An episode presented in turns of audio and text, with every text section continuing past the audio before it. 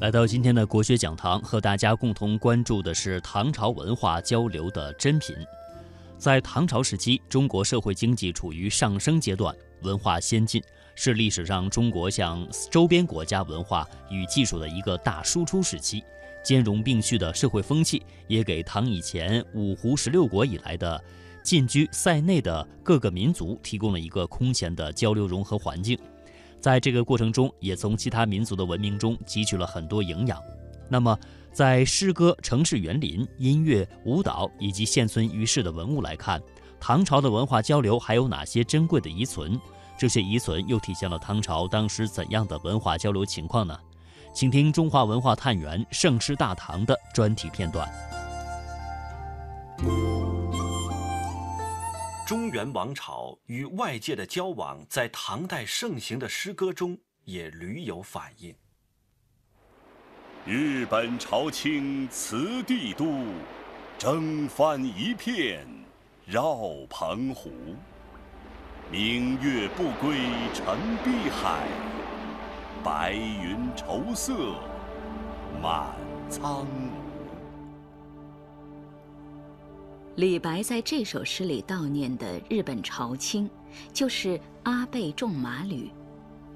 唐开元五年，也就是公元七百一十七年，阿倍仲麻吕随日本第九次遣唐使团来中国求学，学成后留在唐朝廷内做官，与当时著名诗人李白、王维等友谊深厚，曾有诗篇唱和。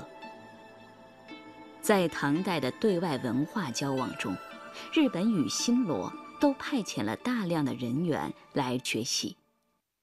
首都师范大学历史学院院长郝春文，对当时日本和新罗的影响是很大的。这些影响呢，就是说它影响很多方面。因为唐代呢是个法治社会，日本这个大化改新基本上是借鉴唐代的律政制建立自己的制度。另外就是建筑。我们现在去这个京都，到它的那个古都奈良去看，那些建筑都是仿唐代建筑来建的。其次就是对这个新罗，因为当时有大量的这个日本的和新罗的留学生在长安这个地方，应该说对东亚的影响非常大。所以我们就说，当时有个汉文化圈儿啊，就像这个新罗，后来的就是朝鲜，他们一直到咸丰的时候，他还是用。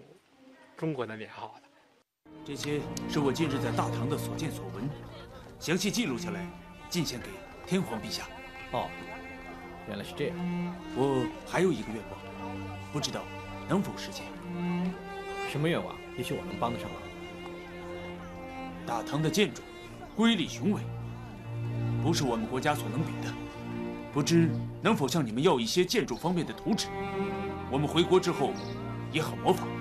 嗯，这个并不难，我会派人。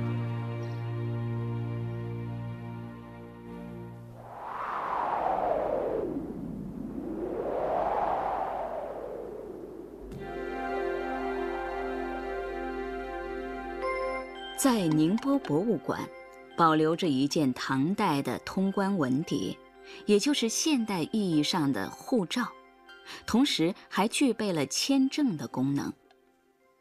宁波博物馆宣教部副主任黄绵绵，当时呢，有一位遣唐僧人叫做醉澄，他是选择在我们宁波登陆，然后完了之后呢，呃，他继续前往那个天台山，并不是往长安朝贡，而是到天台山去学习佛教。他当时来到中国时候，就随身带了两件非常珍贵的文物，这张就是通关牒，那张就是他随身所带一个具体的一个器物的目录登记。嗯，就这个就是那个通关文牒，对对对，通关文牒这么大，嗯，对，很大，不可想象。因为呃，按照我们今天眼光来看的话，就是相当于一张签证啊，就非常小的。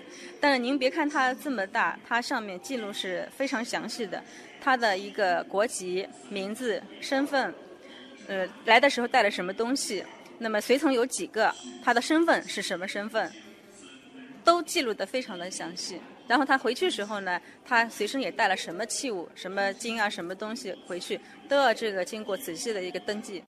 手持着通关文牒，日本和新罗的遣唐使一批又一批来到大唐帝国，学习这里的制度文化，回去之后复制到自己的国家。日本东京农业大学农学部主任山部能移。我原来的呃专业是法相宗，在呃那边还有幸福寺和药师寺，都是很大的寺庙。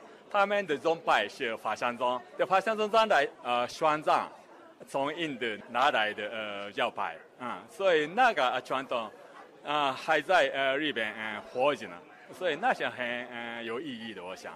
韩国幼师大学孔子学院教授辛炯宇。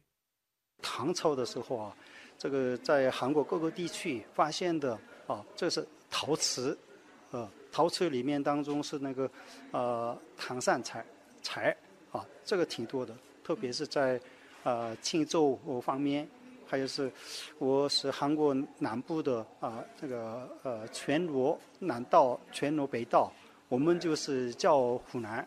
啊，韩国湖南地区发发现的也这个挺多的。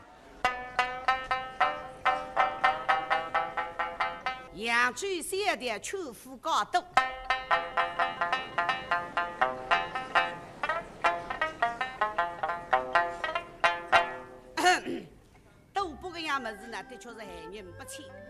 扬州在唐时就是繁华富丽的地方，腰缠十万贯。骑鹤下扬州，大运河和海上丝绸之路的畅通，共同缔造了扬州的繁华。跨越海浪而来的是不同国家的商人，追逐利润的天性让他们来到了富庶的唐帝国，也让不同国家的文化在这里交织共存。扬州博物馆的馆藏文物里就有很多的例证。这对耳环，这个一看感觉上就是，不是我我们那唐朝人肯定是不用这种耳饰的。扬州有个官河嘛，唐代有个官河，官河两旁边都是手工业的那些店铺啊，那可能是那胡人在那边做生意，他平常身上佩戴的一些首饰。我们当时也见到说，这个珍珠是产自波斯湾的。跟我们本土的珍珠不太一样，然后从那个整体造型上来看，就是浓郁的那个西亚风格嘛。白的是珍珠，这些珠宝都是从西域过来的吧？啊，应该是的。那可能就是他自己带过来、自己佩戴的嘛。这个挺漂亮的。呃，这有好几个呢，还有各种呃，有除了有这种样子，还有其他的，还有一种嗯戴的戒指，唐代人戴的戒指，应该也是那个胡人佩戴的戒指，还有其他风格的耳环。这些精美的器物，直到今天，依然会让来扬州博物馆参观的观众惊叹不已。巧夺天工的手艺后面，是文化交融带来的互相借鉴与学习。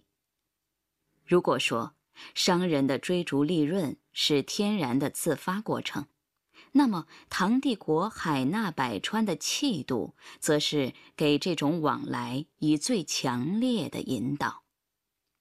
足够的自信，才不会恐惧外来文化的侵扰；宽阔的眼光，才能将视野放诸海外。莫高窟，俗称千佛洞，它始建于十六国的前秦时期，历经十六国。北朝、隋唐、五代、西夏、元等历代的兴建，形成巨大的规模，有洞窟七百三十五个，壁画四点五万平方米，泥质彩塑两千四百一十五尊，是世界上现存规模最大、内容最丰富的佛教艺术地，也是中外文化交流的艺术结晶。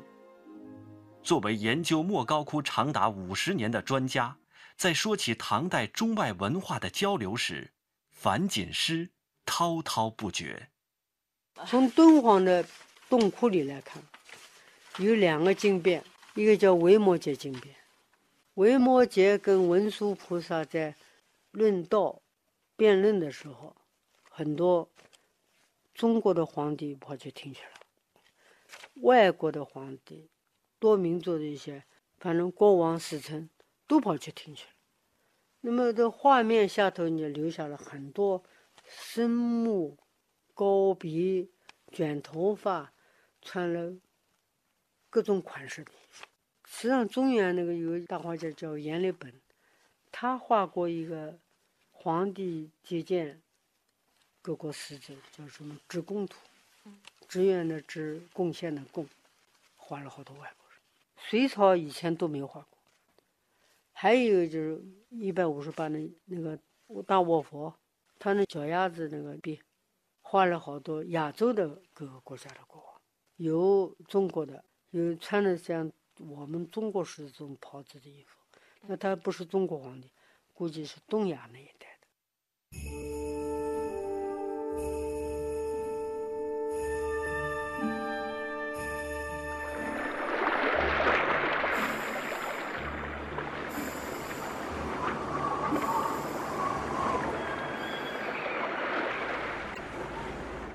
千多年前的唐代。陆上和海上两条丝绸之路，在这个蔚蓝的星球上画出了两条美丽的曲线，它们连接了不同国家、不同种族的文化成果。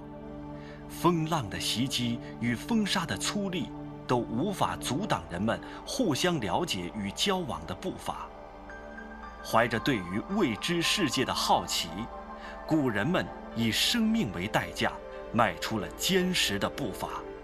也为今天的我们，留下了历久而弥新的璀璨华章。